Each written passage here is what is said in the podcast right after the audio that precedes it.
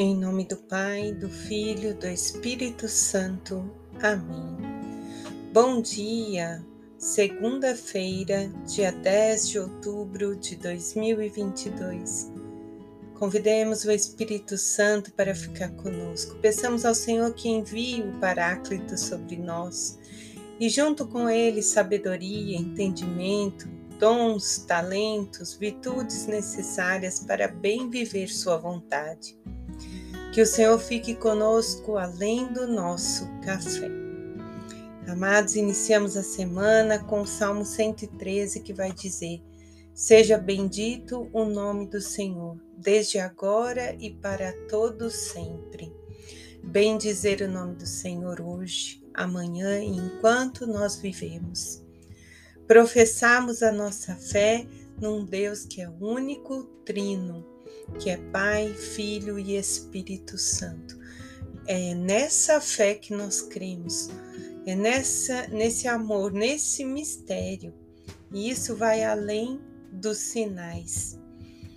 E na primeira leitura de Paulo a Gálatas, no capítulo 4, do 22 até o final do capítulo, versículo 31, depois o início do 5, Paulo diz: é para a liberdade que Cristo nos libertou.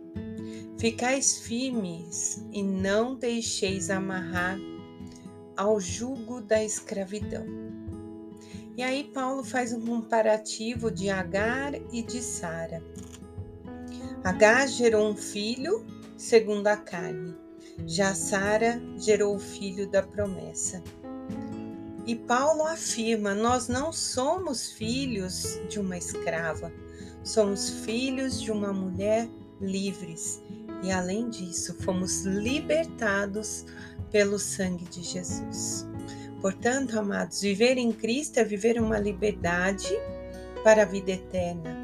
É viver a liberdade dos que creem, dos que levam a palavra, testemunham com a sua vida a existência do Pai, do Filho e do Espírito Santo. E no Evangelho de Lucas, no capítulo 11, versículos do 29 ao 32, Lucas vai dizer que havia uma grande multidão seguindo a Jesus. E eles queriam mais sinais, mais sinais. Então Jesus diz: Esta geração é uma geração perversa de fato, assim como Jonas foi um sinal para os ninivitas, assim também será o filho do homem para esta geração. No dia do juízo, a rainha do sul se levantará juntamente com esta geração e a condenará, pois ela veio dos confins da terra para ouvir a sabedoria de Salomão, e aqui está quem é mais que Salomão. No dia do juízo, os ninivitas se levantarão juntamente com esta geração e a condenarão, pois eles mostraram arrependimento com a pregação de Jonas. E aqui está quem é mais do que Jonas. Meus amados, na verdade, nós iniciamos ontem o domingo na Santa Missa celebrando a cura dos dez leprosos quando apenas um volta para louvar, bendizer, agradecer ao Senhor. E aquela multidão ainda necessitava de mais sinais. E o sinal estava diante deles, o próprio Cristo que se entregou por cada um de nós. Os milagres, eles acontecem quando nós não temos dúvidas da existência de Deus. Quando nós realmente cremos, quando professamos a nossa fé. Quando se tem fé, não é necessário buscar provas. Nós somos testemunhas da existência. E vamos além. Não é necessário provar por A ou B que Deus existe, que existe céu e que existe inferno. Se for necessário essas provas para para que creiam né, de, desse concreto, então essa existência teria que ser muito científica. E nós não temos essa prova científica de Deus. Porque se tivéssemos, não era necessário a fé.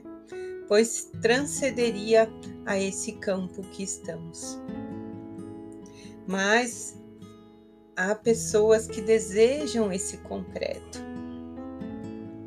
E Jesus mesmo não, não foi os milagres que nos salvou, foi a cruz, foi a sua humilhação.